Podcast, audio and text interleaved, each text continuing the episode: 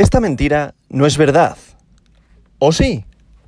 Hoy, viernes 29 de julio del año 2022, la capitalización global del mercado mundial de las criptomonedas es de 1.10 billones con B de Barcelona de dólares, lo que representa un aumento del 3,83% en el último día. El volumen total del mercado criptográfico en las últimas 24 horas es de 105.000 millones de dólares, lo que supone un aumento del 14,53%.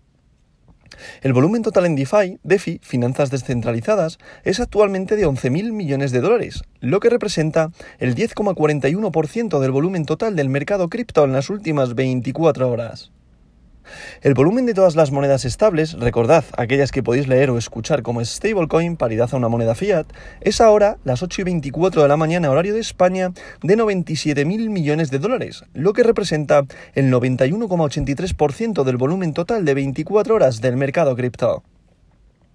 El precio de Bitcoin es actualmente de 23.960,87 dólares y el dominio de Bitcoin es actualmente del 41,61%, lo que representa una disminución del 0,15% a lo largo de este último día.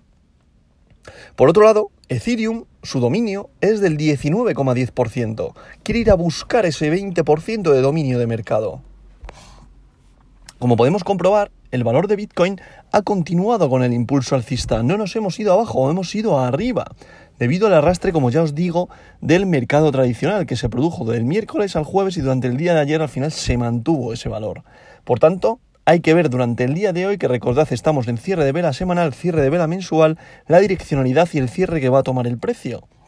Yo sigo eh, sigo pensando lo mismo. Sigo pensando que la proyección continúa siendo bajista, tenemos que caer más en el precio y sobre todo con la que se avecina en el otoño, ¿vale? Que ya estamos hablando de recesión a nivel económico en Estados Unidos, estamos hablando de que el otoño va a ser duro, se va a reducir el consumo, la inflación sigue estando bastante alta, hoy se dan datos del IPC en Europa. Bueno, habrá que ir viendo pasito a paso cómo, cómo afecta esto a la economía, pero ya si nos queremos adelantar un poco a todo, estamos viendo que al final el consumo se va a reducir, por tanto las empresas van a generar menos beneficios y por tanto al final esto puede desencadenar en desempleo y al final en una crisis económica como ya estamos viendo están hablando ya de recesión. Por tanto esto en los mercados se va a traducir como unas ventas de al final de acciones, de activos, de, de, de commodities, es decir, la gente al final se va a quitar eh, activos de inversión y se va a ir a los plazos fijos. ¿Por qué? Porque al final con la subida de tipos de interés la banca empieza a hacer banca y por tanto eso al final lo que se traduce es que, es eso, bajan los fondos de inversión, lo cual repercutiría en el mercado de las criptomonedas a no ser que el Bitcoin al final termine haciendo eh, uno de sus objetivos, que es utilizarse como mm, moneda de valor, de reserva de valor, y por tanto ahí el mercado seguiría incrementando. Que yo sigo pensando lo mismo, al final no deja de ser un mercado alcista en el medio plazo. No en el corto plazo, y aquí estoy hablando de un corto plazo. Por tanto, a medio y largo plazo continúa siendo alcista. A corto plazo lo veo bajando más. La proyección continúa siendo bajista por todo esto que estoy comentando.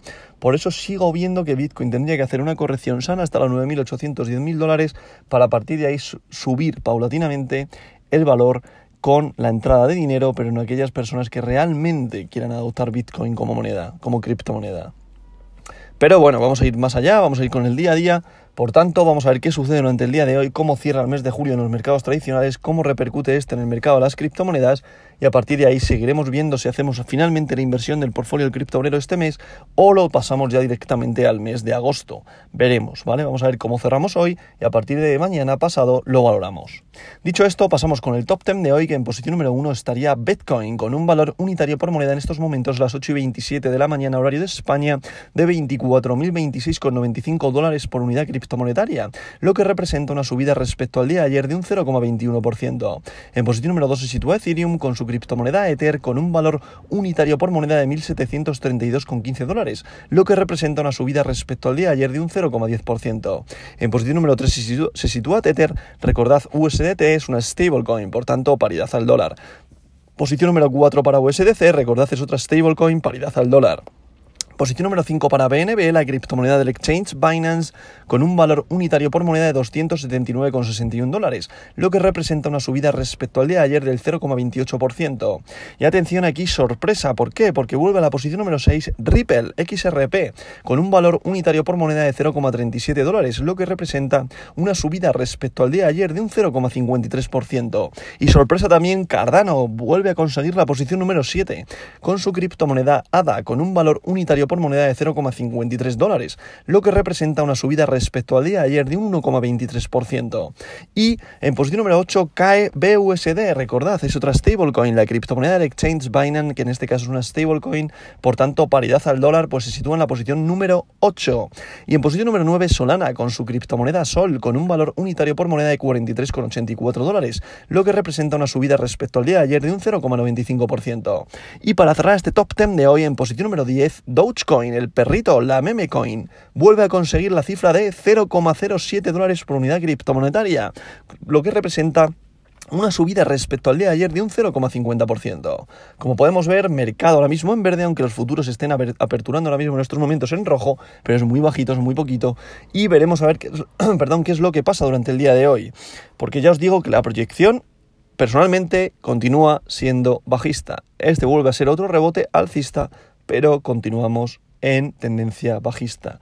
Para mí, vuelvo a decirlo, no, esto no es un consejo de inversión, simplemente yo quiero informaros de cómo está el top 10 siempre todos los días, incluso el top 20. A partir de ahí hago un comentario de manera súper subjetiva, es decir, como siempre digo, esto no es consejo de inversión, simplemente es a modo informativo, haz tu propio análisis, siempre mezcla análisis técnico con análisis fundamental y tu propia psicología y juntando estas tres variables serás rentable en el medio plazo. Siempre lo digo porque es la realidad.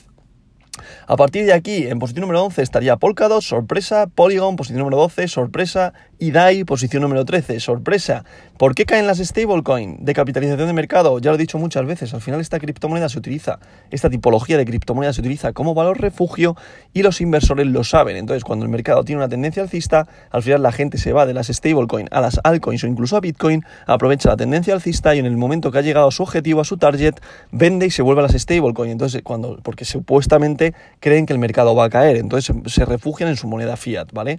De ahí esa, esa tipología, por eso suben y bajan de capitalización las stablecoin, motivado por esto, ¿vale? Por el mercado alcista o el, mercado bajista. Por tanto, posición eh, número 13 para DAI, posición número 14 para Avalanche, posición número 15 para Uniswaps, posición número 16 para Sivita Inu, posición número 17 para Tron, posición número 18 que sigue escalando posiciones Ethereum Classic, posición número 19 para WBTC y posición número 20 para Leo. Como podemos comprobar, mercado en verde, aunque con mínimas subidas, pero sí que está viendo subidas, derivado del impulso alcista que ha tomado Bitcoin, derivado de la subida alcista que ha tenido el mercado tradicional.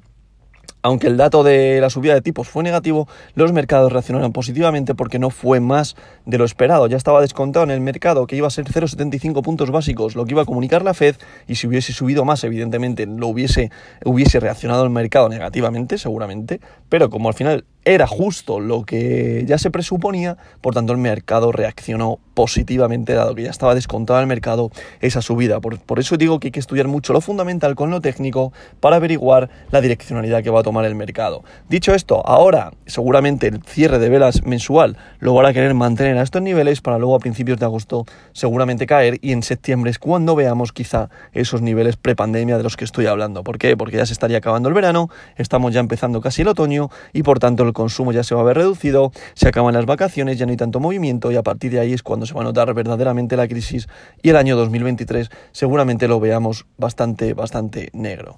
Pero bueno, estamos hablando ya de 6-7 meses, por tanto vamos a esperar a ver qué sucede en el corto plazo, en el día a día y como siempre digo al final, el que va viendo las inversiones diarias, el que va viendo los movimientos diarias, diarios, es al final el que más aprende. Por eso digo siempre, estudia, estudia, estudia, analiza, analiza, analiza.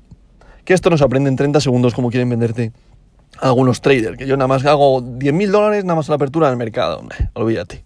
Es al final el que, maneja grandes volúmenes de dinero, cosa que cualquier criptobrero, como yo lo denomino, no es capaz de poder hacerlo, ¿vale? Si consigue ya 5 euros, 10 euros al día, ya es un logro, ¿vale? O sea, a partir de aquí, y que seas positivo y no, y no negativo, ya sería la leche.